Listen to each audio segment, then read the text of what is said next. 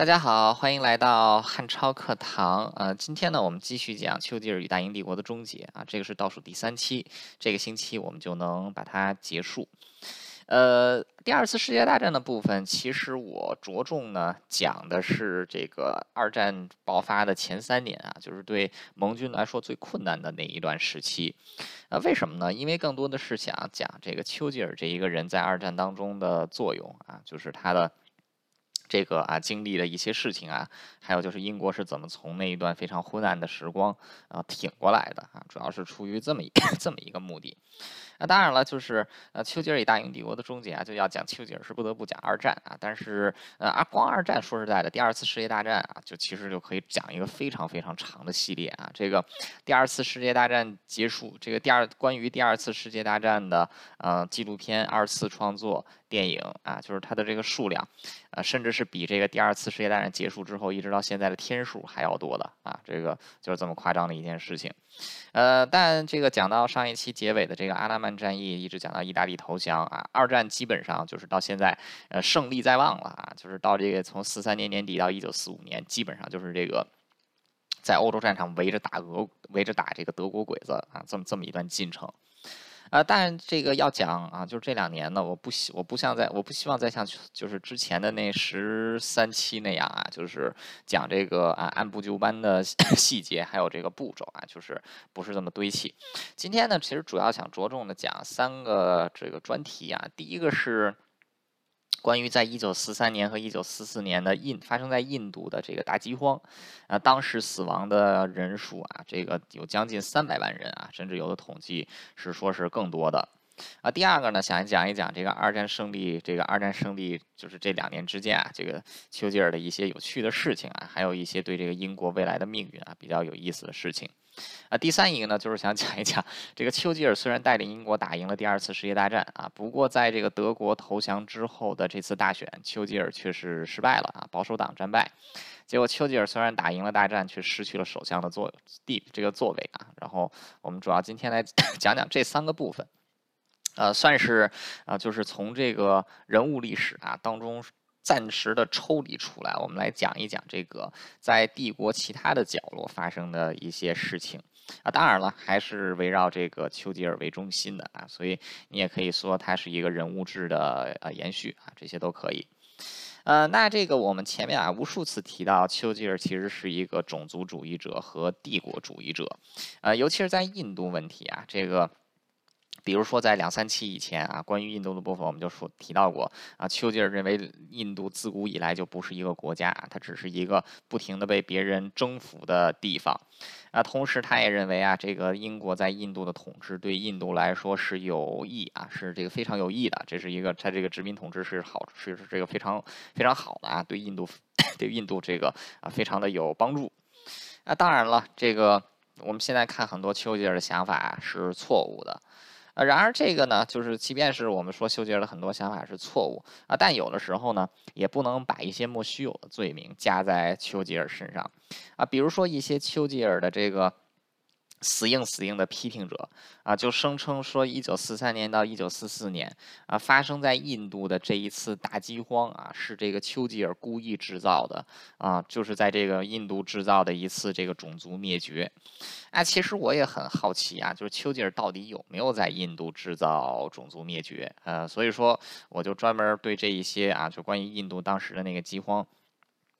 做了一些研究啊，然后看了一看，呃，所以今天 把一些得出来的结论和成果啊告诉大家。呃，首先我就认为这个丘吉尔在印度大饥荒当中啊，就是要说他唯一的错误就是啊没能及时的从这个帝国的其他角落把粮食尽早的调去印度啊，这是他唯一的错误。那啊，这个丘吉尔甚至可以说啊，如果没有他的话呢，印度的饥荒可能还要持续很长一段时间。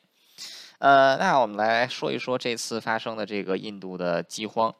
啊，这次印度饥荒呢，这个有一些人的说法就是印这个英国啊，为了能够打这个二战啊，不停的在印度搜刮粮食啊，结果呢，是因为收粮过剩。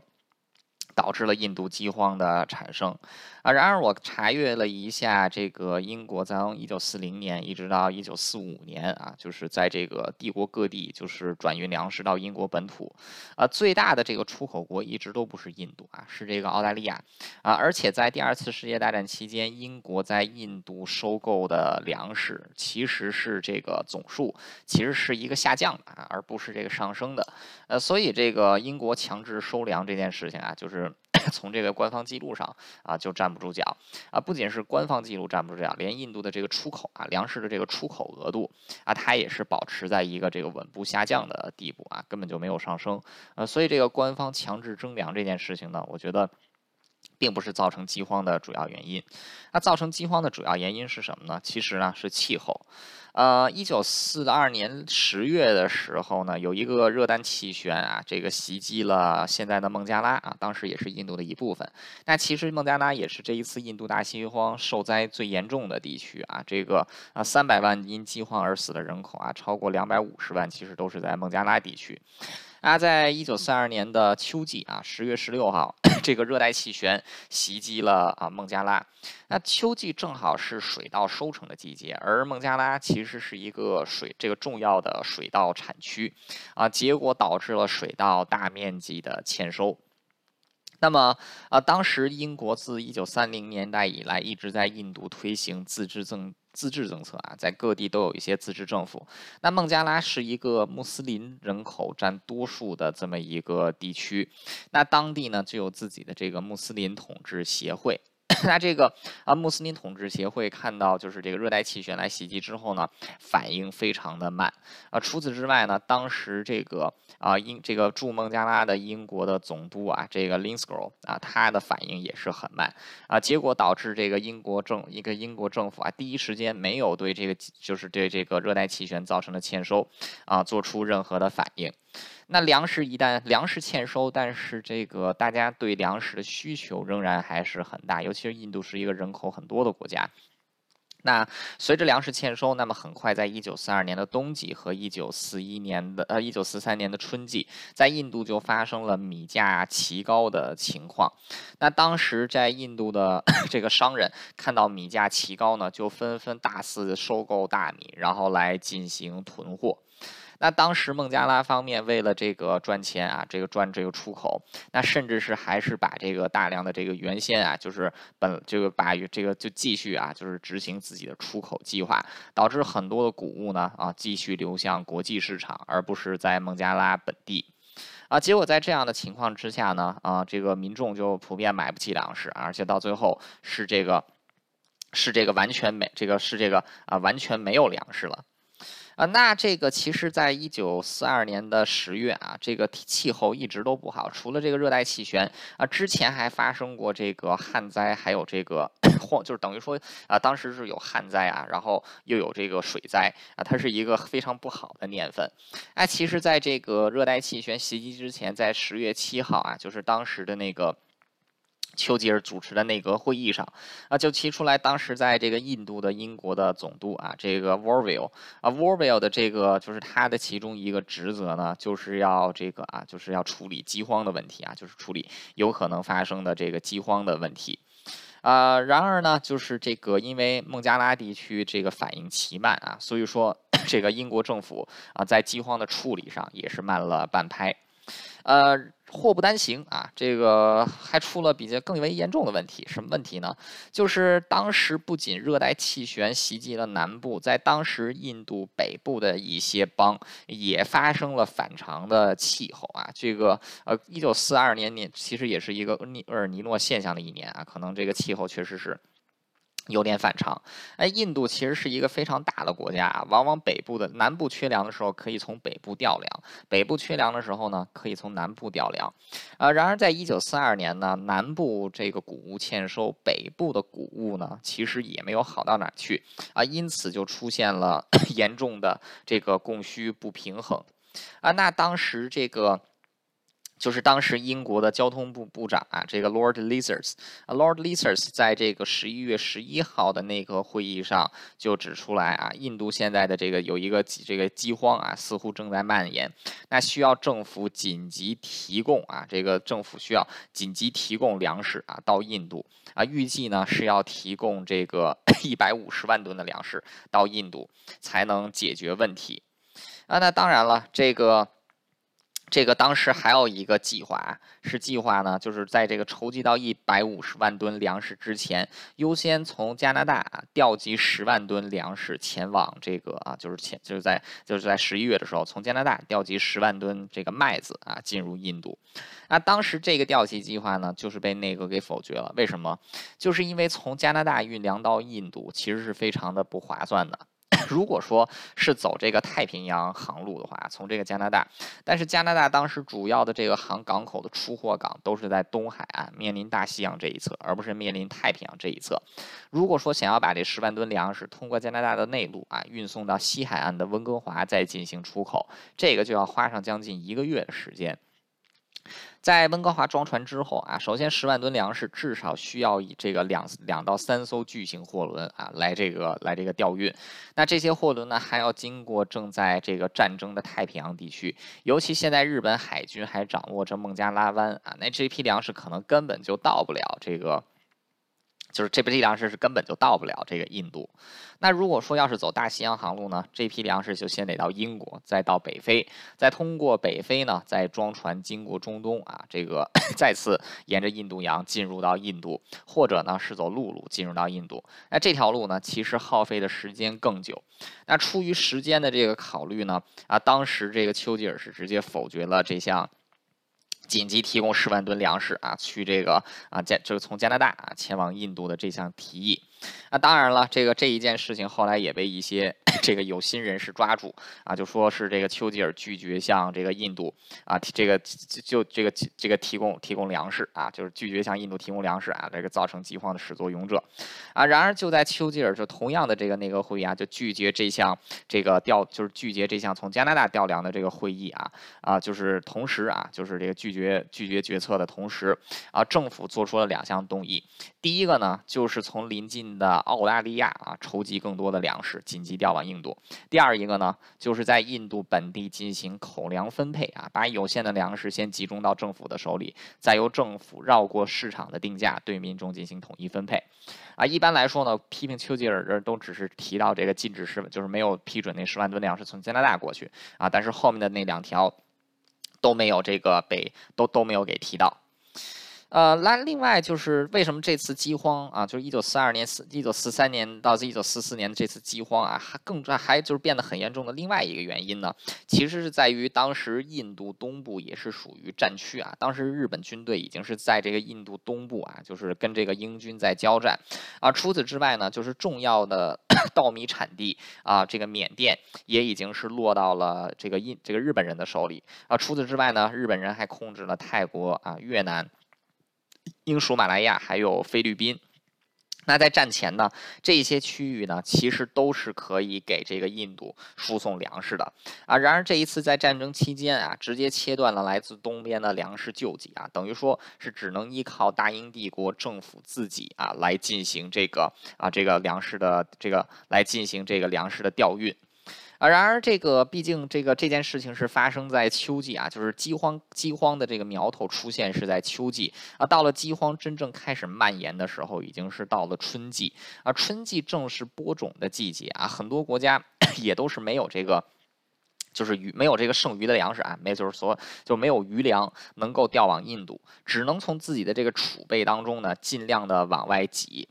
那时间是这个拖到了一九四三年的八月四日啊，英国在这段期间已经陆陆续续的向这个啊向这个就是印度啊，经过这个将近八个月的时间，其实已经陆陆续续的向印度输送了将近七十五万吨的粮食啊，其实是一个很很高的数字啊。然而这个 印度当时尤其是在孟加拉啊，就是这七十五万吨粮食啊是原这个相当于解决问题啊，那只是杯水戳薪啊，所以饥荒的问题呢，只是得到了稍微的缓。解却并没有完全根除。那到了一九四三年的八月四号啊，随着这个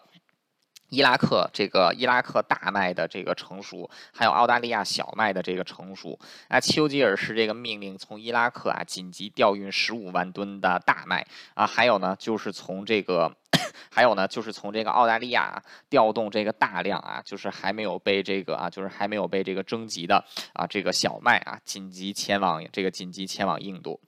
那当时很多人都问说，为什么英国没有办法就一股脑向啊这个战区输送这么多粮食呢？很简单，第一啊，就是 英国自己的余粮就是有限的啊，他自己的这个战争在突于战场的需求啊，这就消耗掉了大量的物资。除此之外呢，就是。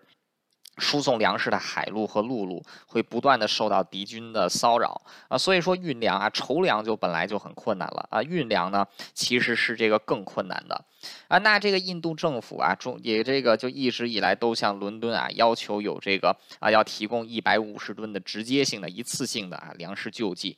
那丘吉尔其实在整个一九四三年期间啊，一直从各处啊到处的这个筹粮，就是要一次性凑够一百五十万吨的粮食，直接进入印度啊，来稳定这个粮价啊。除此之外呢，是能够一次性的提供这个大量的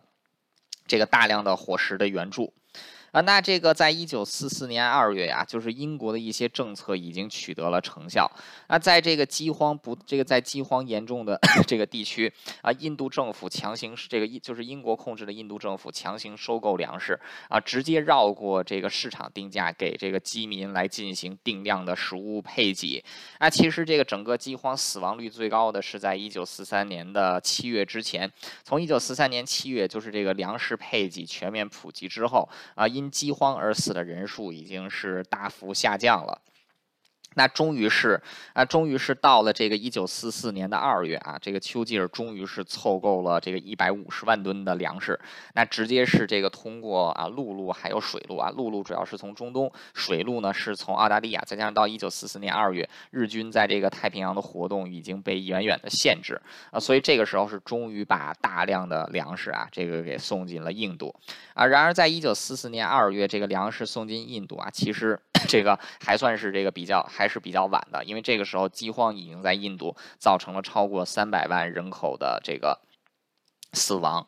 啊，那在一九四四年一月，我们就可以看英国到底是这个筹粮啊，是基本上就是调动帝国所有的资源在为印度筹措粮食。啊，一九四四年一月，啊，从伊拉克出发的大麦有十三万吨，啊，从澳大利亚出口的小麦有八万吨，啊，从加拿大出这个就是 从加拿大，然后这个出口啊，就是这个出运出运出到印度的这个啊小麦有一万吨，啊，另外在这个到了一九四四年年底啊，丘吉尔有。强行命令澳大利亚的政府又挤出来了十万吨的粮食啊，就是在同一个月等运向了这个印度，等于说一九四四年的一月啊，这个澳大利亚一共是运出来了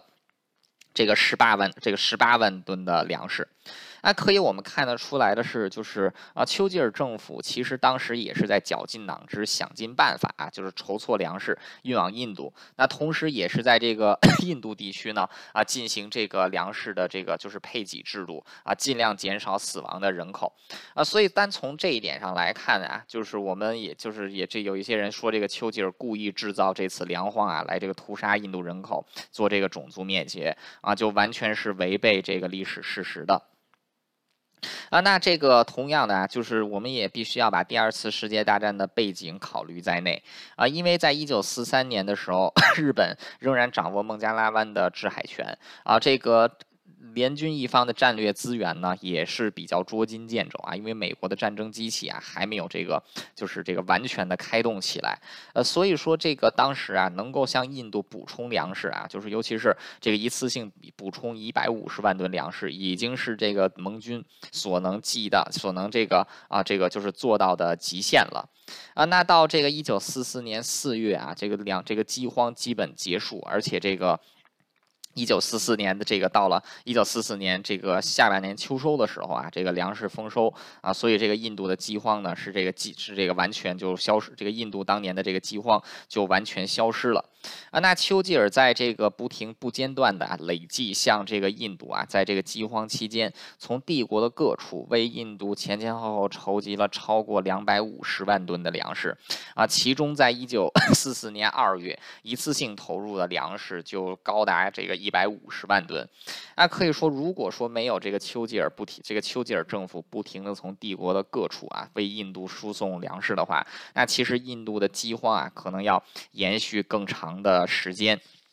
那同时，我们也必须啊，就这个考虑到，就是在战争期间啊，这个英国政府并没有为了这个，并没有因为这个集中权力啊向印度输送粮食而拖垮战争当中的任何节奏啊。所以就从这一点来说啊，这个战时政府做的还是很不错的。呃，所以这个也就告诉我们一个这个读历史的时候最重要的啊一个原则，就是千万不要断章取义啊。就是如果只是仅仅仅局限于看到丘吉尔在一九四三，在这个一九三二年的。啊，十一月拒绝了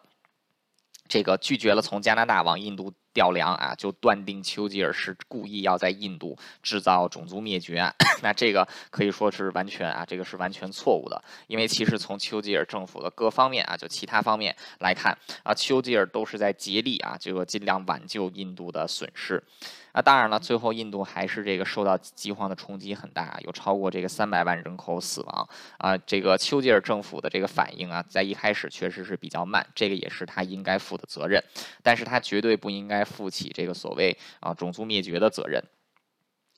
啊，这个啊，就是这次的饥荒，在整个第二次世界大战当中的这个自然灾害当中啊，只是呃 其中一个。这个其中一个例子，那其实，在整个第二次世界大战期间，平民都遭受了非常大的这个啊，就是痛苦和伤亡啊，包括饥荒啊、自然灾害呀、人为制造的灾害呀，啊，除了像有这个纳粹德国制造的这个种族灭绝营啊，还有这个苏联在卡廷森林啊，然后在一些地方制造的这个惨剧啊，啊，还有就是这个日本在东亚、东南亚地区啊制造的一些屠杀呀。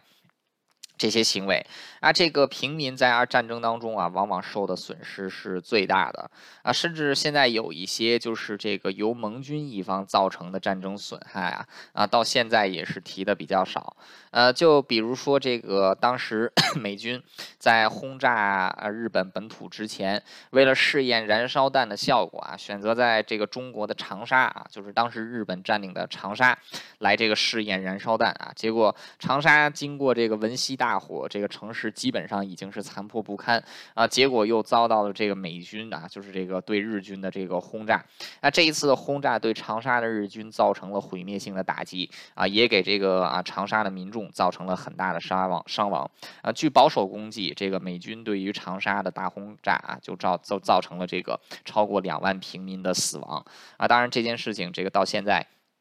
提的人。还是比较少的啊，所以在战争当中啊，这个平民也是受了非常多的苦啊。像这个啊，就是在一九三八年这个花园口决堤啊，把花园口大堤炸开，阻挡这个日军南下的时候啊，也是有大量的这个民众啊，是这个直接被淹死。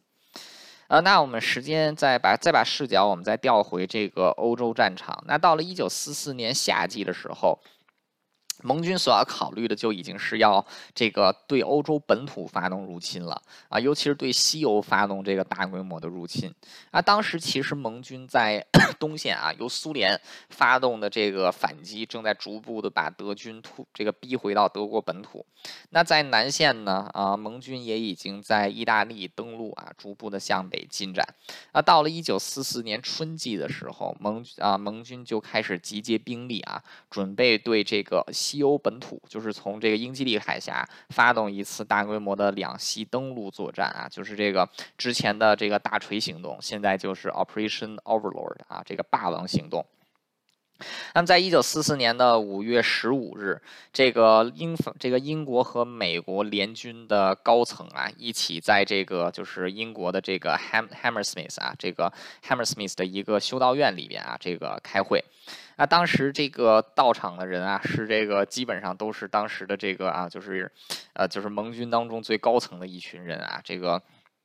有这个美国的艾森豪啊，有这个啊这个啊马歇尔，然后呢，英国这边呢有蒙哥马利，有这个总参谋长 Brooke 啊，除此之外呢，还有丘吉尔，还有英国国王啊，就在这个修道院里边。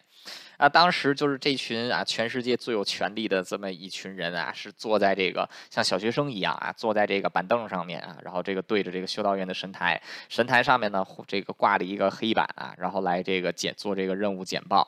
然后这群这个欧洲就是世界上最有权力这一群人啊，就像小学生一样坐在板凳上面啊，就提这看着那块小黑板。然后丘吉尔因为是政府首脑啊，这个国王乔治六世是国家元首，所以他们俩没有坐板凳啊，他们俩是坐这个椅子。就是有这个扶手的椅子，两个人都坐在那儿，然后这个丘吉尔嘴丘吉尔嘴里叼着雪茄，国王嘴里叼着烟啊，然后这个坐在丘吉尔旁和这个国王。旁边的呢是这个美国的乔治马歇尔啊，手里拿这个烟灰缸啊，然后接这个接自己的烟灰，还有旁边这二位大爷的烟灰啊，等于说五月十五号啊，当时是这个就是就是有这么非常奇迹戏这个非常好好玩的一幕啊，就是世界上最有权力的这么一群人，像小学生一样啊，这个挤在板凳上面啊，然后这个你就是当时这个没有留下任何照片啊，但是这个据这个后来回忆，就是当时英国的这个啊，就是丘吉尔的副手啊，这个艾登，艾登是站着的，艾登。站在丘吉尔后面，为什么呢？他头一天把把这个屁股给摔伤了啊！他这个坐着他疼，他只能站着啊。所以说那天就是其他人都坐着啊，他是站着啊。不管怎么样啊，就是那一天就是大家决定的这个，大家决定啊，就是对这个终于现在有足够的实力对欧洲本土发动入侵，时间呢就定在一九四四年的这个五月五号。啊，那在这个基本上这个会议定例啊，就是定十五号啊，决定五月五号，这个就是十五号决定六月五号啊，这个就是十二十天之后发动这个对发动霸王计划，啊，那在五月十八号的时候呢，罗马就被这个巴顿将军给成功夺了下来，然后到六月四号的时候呢，啊，这个。到这个六月四，这个到这个啊不对啊不是不是啊这个我对不起时间记错了。那到这个就是啊这个五月十八，这个五月十八号的时候呢啊这个盟军就已经从意大利南部开始向罗马推进。到了六月四号，也就是霸王计划执行的前一天，盟军已经 这个解放了罗马。啊，那当时这个丘吉尔跟国王啊，他们两个这个丘吉尔其实是想这个，就包括国王是想去这个前线的啊，想去这个就是船上看这个诺曼底大登陆啊，然后这个结果这个就遭到了盟军高层的一致反对啊，说你们这二位爷还是别去了啊，就是也一一个是这个就是英国的这个国家元首，一个是政府首脑啊，万一你们两个人出事儿了啊，这可怎么办呀？然后这个所以这丘吉尔和国王啊百般不情愿啊，等于说在登陆日当天啊，只能留在英。英国本土，呃，这个一九四四年的五月六月五号啊，星期一，这个部队都已经在法国集结完成。那先头的这个就是登这个空降师啊，美国和英国的空降部队已经计划这个 就是出击啊，就是前往这个啊，就是这个计划进行空投了啊。结果因为这个英吉利海峡当天的天气非常不好啊，所以说只能延后一天，到六月六日再发动攻击。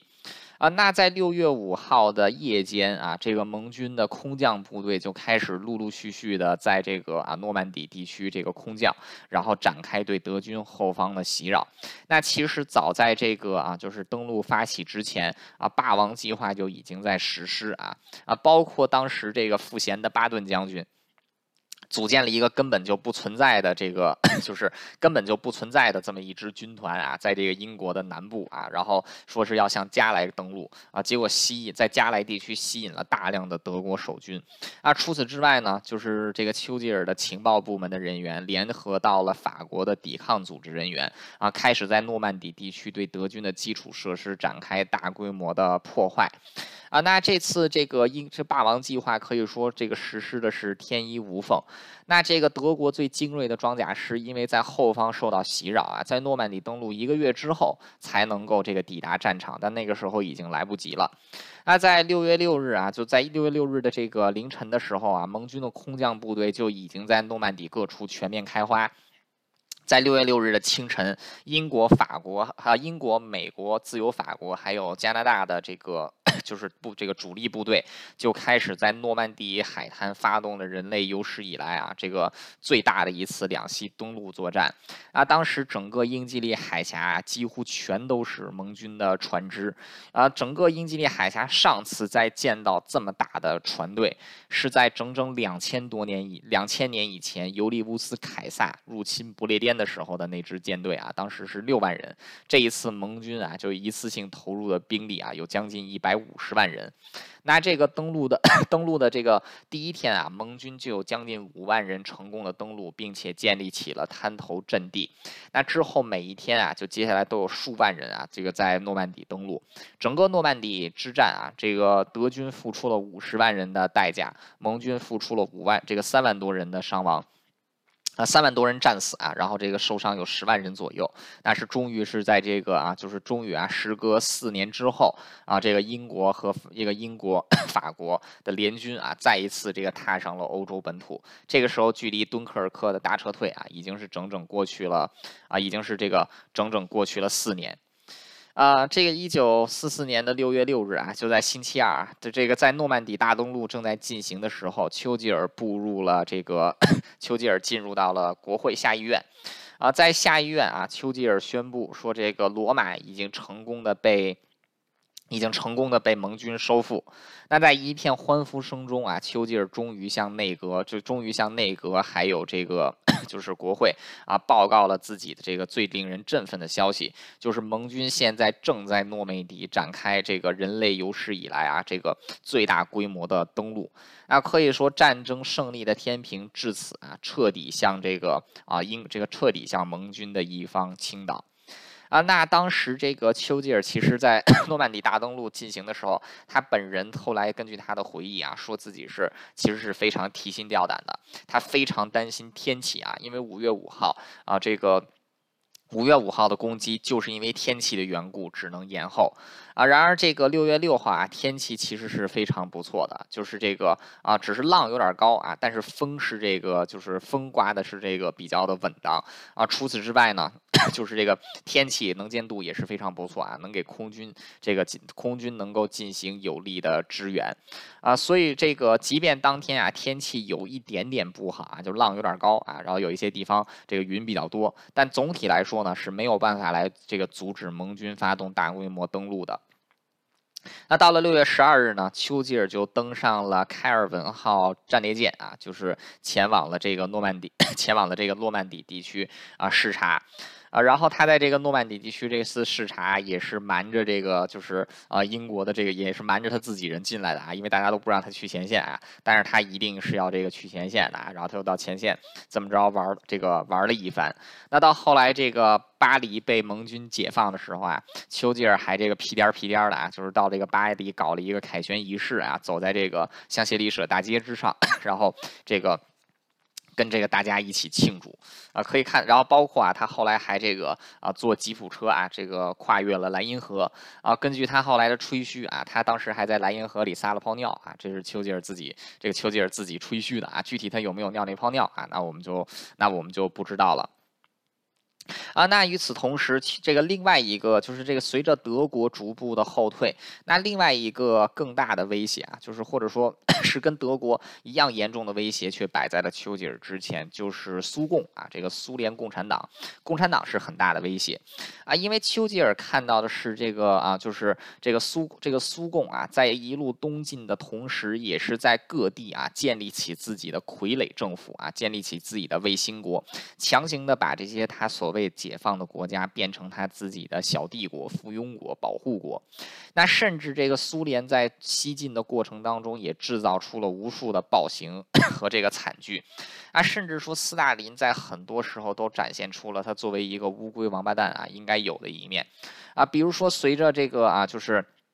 苏联红军逐步这个推进到华沙的时候，在华沙的隔离区啊，由这个波兰地下抵抗组织啊，还有这个犹太人幸存的犹太人啊，以及这个就是啊这个波兰民流亡政府的这个民主派人士，在华沙发动了声势浩声势浩大的这个华沙大起大起义，然后来这个打击德军。那当时这个这些这个这些起义者以为苏联红军会尽速的来继这个来这个帮助他们啊，然而斯大林却命令红军停留在华沙之外啊，让德军先把这个啊这个波兰的这个起义给镇压下去。为什么呢？这个能削弱波兰的这个抵抗组织的力量，好让自己扶植的这个波兰共产党壮大啊，然后来顺利占领。这个顺利来这个取得波兰，那最终在德军的强力镇压之下，啊华沙大起义是以非常惨烈的结局收场啊！在华沙大起义之后呢，这个 苏军啊，终于是开进了这个已经成了一片废墟的华沙，在这个华沙，在这个啊波兰建立起了一个亲苏的这个亲苏的这个就是啊这个苏这个啊共产党的政府。那所以这个丘吉尔也是看到了苏联的这一些 作为啊，但他其实本来当时能做的有限，为什么呢？在东线战场，苏军是占到了绝对的主力啊，盟军这个盟国的部队啊，美英法国的这个部队主要是在西部啊，所以这个现在丘吉尔的当务之急是急需要在东面建立起一道缓冲区啊，然后来这个尽量阻止住苏联势力的东这个苏联势力的东扩。那丘吉尔选定的地点就是在希腊，因为当时这个德军在抽离出希腊之后，希腊也爆发了内战。那当时是有共产党的一派、保王的一派，还有这个革命的一派。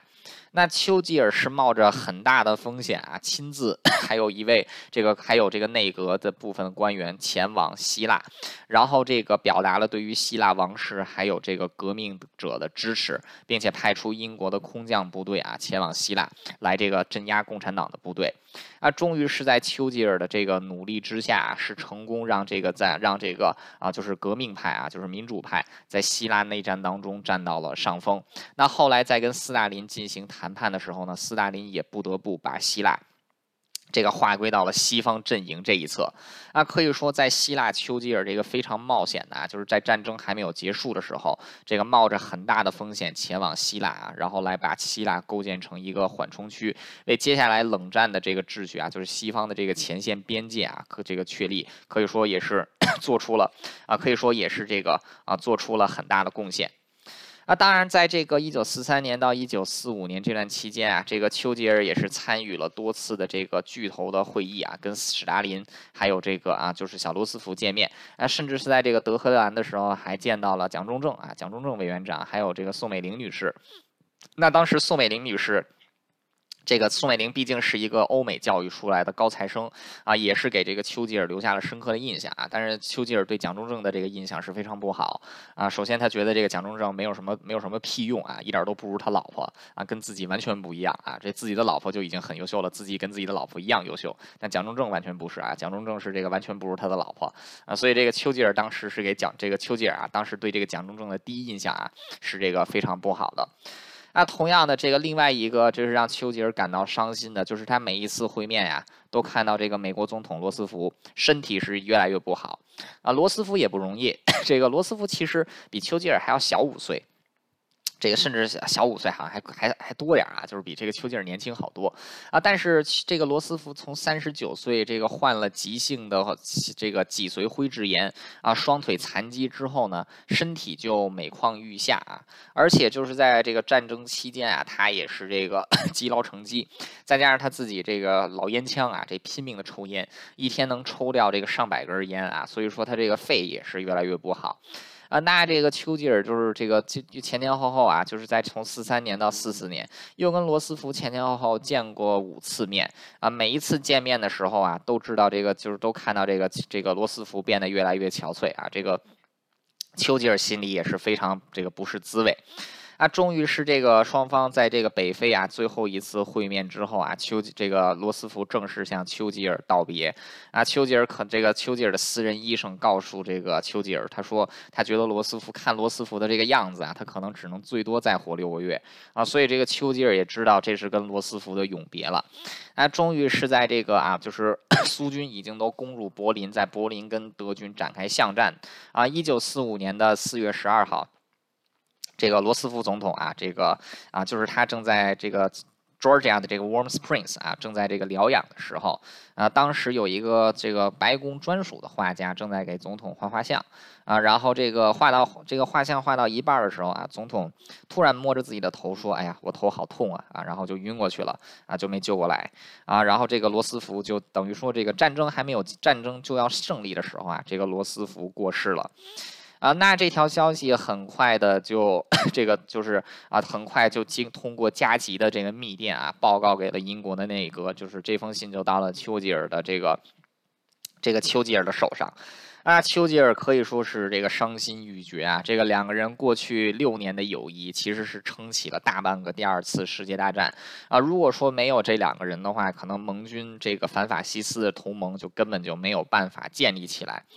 那从一九四五年算起，丘吉尔跟罗斯福其实相识已经二十七二十七年了。两个人第一次相识是在一九一八年，第一次世界大战就要结束的时候，当时的海军次美国海军次长 小罗斯福跟英国的军需部。这个军需部部长啊，这个丘吉尔，两个人是在美国的军舰上第一次碰面啊，两个人都没有给对方留下什么好的第一印象。那之后，直到是这个罗斯福读了丘吉尔写的《马尔波罗公爵传》啊，才认识到了丘吉尔的这个个人魅力。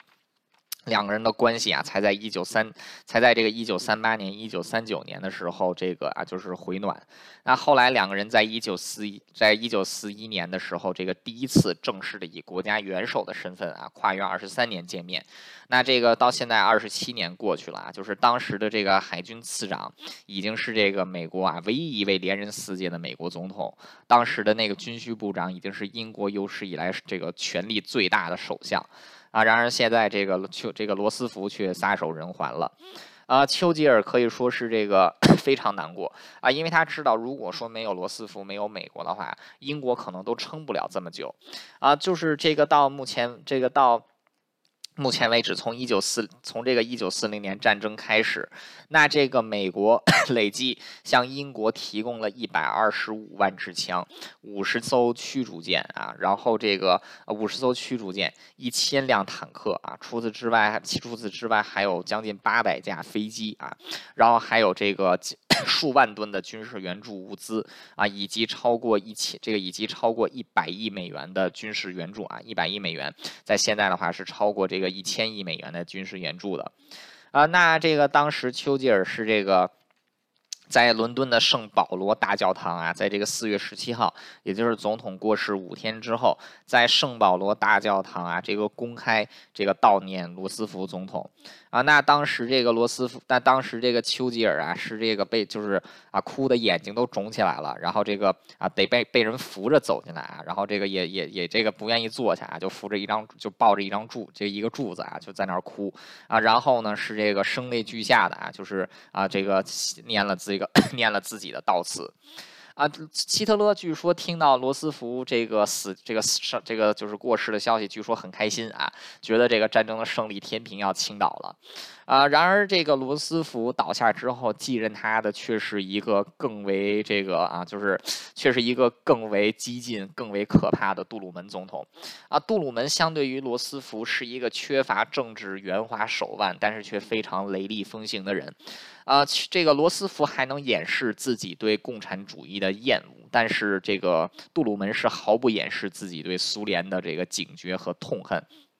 因此啊，美国这个时候的战略方向啊，在杜鲁门接任总统的那一刻也发生了转移啊。美国至此正式啊，就是这个进入到了这个由这个啊对抗德国到对抗苏联的过渡。那杜鲁门总统啊，就是很快跟丘吉尔达成了共识，就是要尽快的确立这个在这个跟这个就是啊共产主义势力的界限啊，就是南起巴尔干半岛，北至这个波罗的海的这么一条界限啊，要这个阻止住共产主义。的西扩啊，同时在太平洋战场要以美军和要以美军为主导，尽速这个阻止战争啊，以防止这个苏联 在这个结束欧洲征战之后倒向日本，扩大他们扩大共产党在这个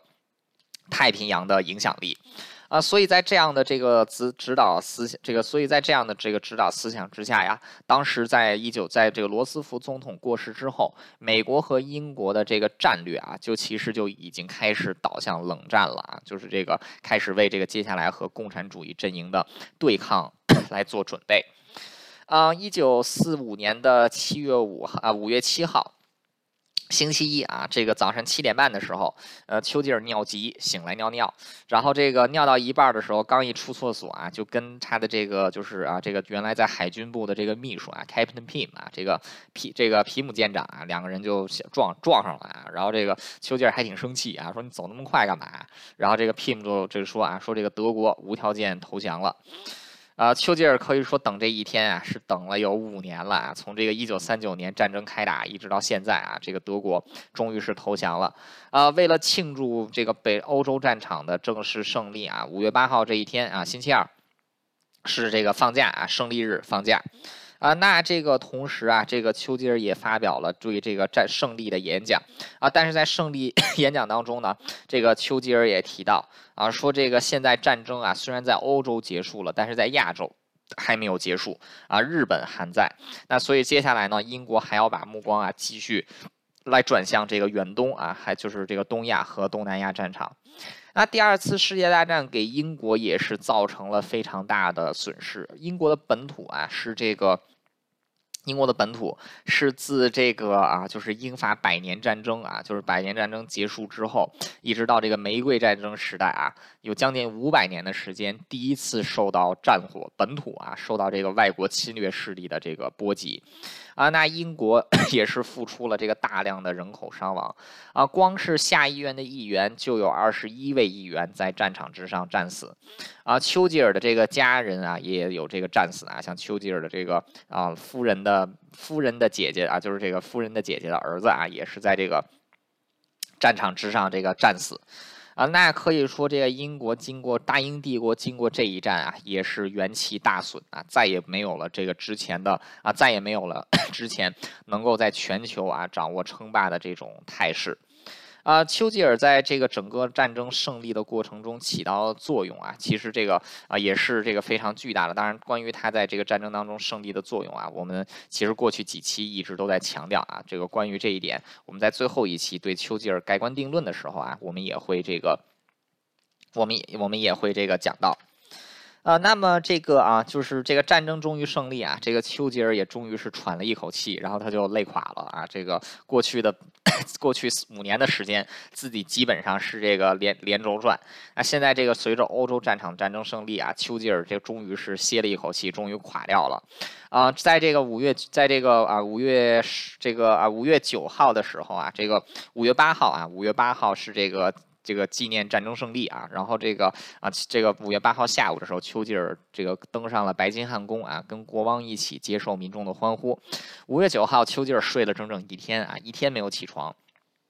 连简报都不看啊，说了自己累坏了，需要好好睡一觉。啊，然后这个当天啊，这个当 当天早晨，就是这个说这个今天首相不上班呢，这个大家怎么办呢？大家说来上班的人就这个随便干什么啊？结果大家都在这个办公室里睡成一团啊，等于说这个五月八号啊放假，五月九号大家睡觉，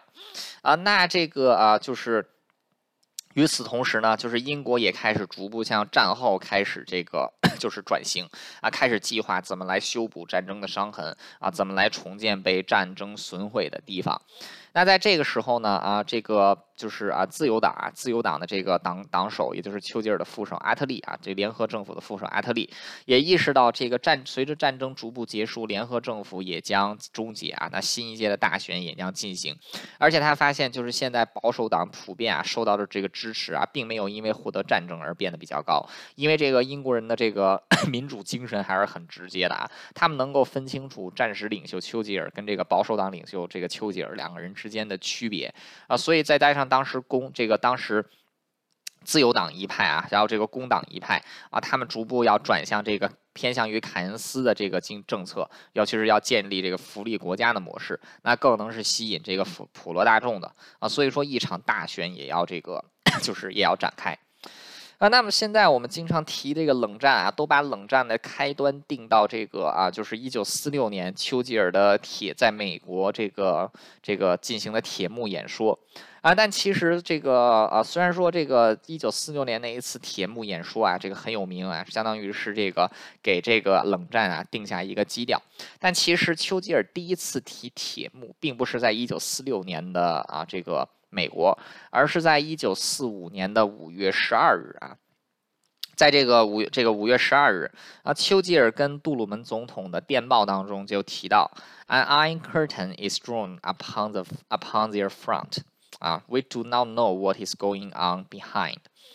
就是一个铁幕已经在前线拉开了，我们不知道铁幕背后是什么。其实指的就是这个啊，就是欧美欧美盟国还有苏联之间的这一条这个分界线啊，其实就是这一条分界线。这也是丘吉尔啊第一次用到这个铁幕啊，所以从这一点就是经常我们来说是战后啊美苏走向这个欧洲和这个西欧啊欧美和苏联走向抗衡。其实，在战争快要结束的时候啊，这个这个 欧美跟苏联的这个意识形态的分歧，其实就已经开始撕裂这个之前的啊之前的这个同盟了。啊，那这个很快啊，这个联合政府就这个英国和美国的政府就开始转向，要如何来应对这个啊，就是苏联的问题。那与此同时啊，对于英国来说啊，对于丘吉尔来说啊，还是要这个想到的一个更更就是更迫在眉睫呢，就是接下来的这一次大选。那这一次大选的这个准备，丘吉尔是把目光定到了这个提醒大家对苏联的警示。那这一次他是直接提到了啊，就是他的这个演讲当中就提到说这个。就是苏联现在在这个自己的领地之内所做的事情，与德国的盖世太保啊，就是纳粹的这个秘密警察是这个啊有过之相比啊是有过之而无不及的。丘吉尔说对了吧？完全说对了啊！因为共产主义跟纳粹主义唯一的区别就是共产主义的标志跟纳粹主义不一样啊。除此之外，两个就是共产党跟这个纳粹党两个是没有任何本质区别的啊。那这个。丘吉尔是讲的很对，但是当时丘吉尔这句话啊说的却完全不是时候。为什么呢？第一啊，这个战争是刚刚结束，这个大家都是希望能够这个尽快和平，百废待兴啊啊，这是第一点。第二一点，其实当时英国民众对于苏联的态度啊，这个普遍来说还算是比较正面的，因为是自己的盟友。那现在丘吉尔公然指控对方为盖世太保，那其实这个也是丘吉尔在政治上犯的一个错误啊。这个是这个在大选之前啊，就是在大选准备的过程中违背民意啊，就是这个相当于 跟民意唱反调。虽然说他讲的是事实，但是呢，却是一个这个在政政治。上来说，并不是一个非常明智的决定。那其实后来这个丘吉尔也承认，当时他的这个盖世太保演说啊，跟后来这个保守党在这个一九四五年的啊大选当中失利，也是有很大的关系。啊，在大选正在进行的时候，七月十五号，这个啊，就是丘吉尔这个从啊，丘吉尔从法国的波尔多飞往柏林，在柏林参加了波茨坦会议。那波茨坦会议呢，就是这个最终得出来的一个文件，就是波茨坦公告。啊，波茨坦的公告就是要求 日本无条件投降。那后来日本也是在八月十五日完全接受波茨坦公告啊，投降。第二次世界大战才结束。那丘吉尔从英从这个啊，就是柏林回到英国之后，就是七月的英国的这一次啊，一九四五年的这一次大选。那大选逐步在七月二十六号的这一天上午开始逐步这个开票。那开票的结果可以说是保守党的大败。那工党啊，这个工党一共赢得了三百九十三个席位，保守党呢只获得了两百一十三席，自由党呢获得了十二席。那这个当时英国呢，就是一共有这个啊，就是这个一共有十二万这个一百一千两百万张选票投给了这个工党啊，这个一千万张选选票投给了保守党啊，然后这个自由党呢获得了两百二十五万张选票，英国共产党获得了十万张选票。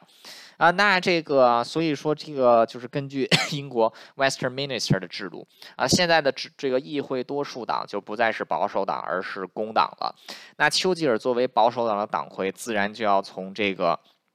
保守党的位置就要从这个首相的位置上退了下去啊，这个他终于是这个退下了自己首相的位置。那在这个七月二十六号晚间啊，就是在这个大选结果完全出炉的时候啊，丘吉尔就这个 坐车前往了白金汉宫，向国王乔治六世递交了自己的辞呈。那英国国王乔治六世第三次向丘吉尔提出要授予他嘉德勋章啊。这个嘉德勋章在英国的所有的荣誉勋章里边是排名第一的，啊，英国有很多的荣誉勋章啊，这个呃勋就是功功勋奖章啊，就是这个勋章啊，有这个圣乔治勋章啊，这一些啊，有一些勋章是需要经过这个议院批准再授予的啊，但是唯独这个最为这个就是。荣誉最高等级的嘉德勋章却是英国原这个英国君主圣心独断啊，只要英国君主想授予谁都可以啊。但是嘉德勋章同时的持就是同时在世的持有者啊，一般来说是不超过二十六位啊。就是说这是一个这个非常非常这个难得到的勋章啊，就是同时能得的，同时能握有这枚勋章的只能有二十六个人啊，包括这个 英国包括英国元首自己。那在之前，英国国王乔治六世已经连续两次向丘吉尔这个啊，就是希望能够授予丘吉尔加德勋章啊。第一次呢是在阿拉曼战役结束之后，第二次是在诺曼底登陆结束之后，但是丘吉尔都拒绝了，理由是战争还没有打完啊。第三次国王第三次授予嘉德勋章给丘吉尔，丘吉尔也是拒绝的。为什么呢？就是虽然他赢得了战争，但是却失掉了首相的这个席位啊。本质上来说。虽然取得了胜利啊，但是自己也失败了啊，没有必要给一个失败者授予这个加德勋章，所以说他礼貌的又一次拒绝了国王。啊，嘉德勋章是这个啊，就是英国国王爱德华三世在英法百年战争期间设立的一个勋章啊，就是这个是当时这个爱德华三世授予这个跟自己一起出生入死的弟兄们的。那后来也是逐步演变成为了英国君主圣心独断，也是英国这个啊，就是等级最高的这么一款荣誉勋章啊。丘吉尔也是英国历史上被授予嘉德勋章最多次数的人，也是拒绝最多次数的人啊。英国政府前前后后。后一共有五次啊，英国国王啊，就是这个，就是啊，乔治五世、乔治六世啊，这个前后一共五次啊，四次就是授予这个这个丘吉尔啊加德勋章，丘吉尔是拒绝了四次，那最后是由现在的英国女王啊伊丽莎白二世这个第六第五次啊，就是以元首的身份。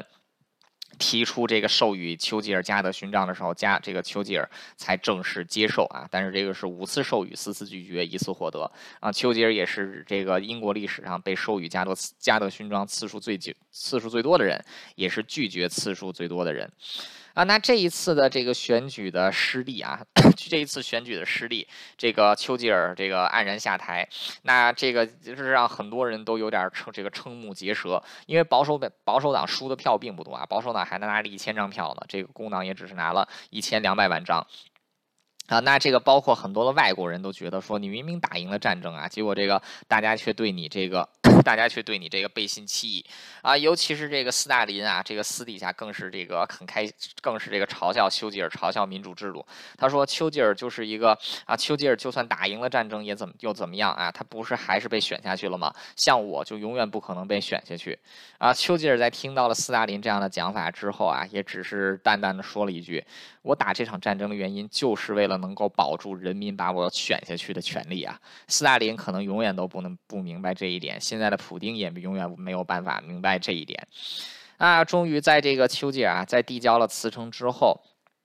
在这个回到了啊，就是在这个啊，回到了这个就是。这个啊，就是啊，内阁之后，那是把自己的这个文件简报箱啊，首相专属的文件简报箱啊，是留在了唐宁街的十号啊，因为他已经不再是首相了。啊。就在他回到这个 Chartwell 啊，就开启自己的这个啊，开启自己短暂的退休生活的时候啊，这一份文件简报盒子又被送到了丘吉尔这里啊，说这个就是当时是这个新任的首相 Clement Attlee 啊，就是把这个战时的这个文件箱啊，作为一个私这个政府的。礼物送给了丘吉尔，然后这个就是然后这个英国政府再自己另开一个文件箱给首相。那在当时这个文件箱上还镶上了这个丘吉尔的名字啊，以表示这个以这个以表示国家对于丘吉尔的感谢。那至此，第二次世界大战终于结束啊！丘吉尔虽然打赢了战争，但也失去了自己首相的席位。然而，七年之后，丘吉尔却再次崛起啊，就是人生当中第三次崛起。又一次啊，获得了英德首英国首相的这个啊，这个又一次取得了英国的首相，那是又开启了将近四年的手下生涯，一直到他八十岁的时候，因为高龄啊，这个选择了退，这个选择退出。那丘吉尔是究竟如何在七年之后再一次问鼎首相宝座的呢？啊，在他的第二个任期当中，他又做出了哪些决定呢？最后他又是用一种怎样的充满戏剧性的方式选择退休的呢？那这个就要交给丘吉尔与大英帝国的终结倒数第二期的内容《印度的夏天》来替大家解答啦。啊，本期节目啊，这个胜利与失败到此结束，感谢大家的收听，我们下期再见。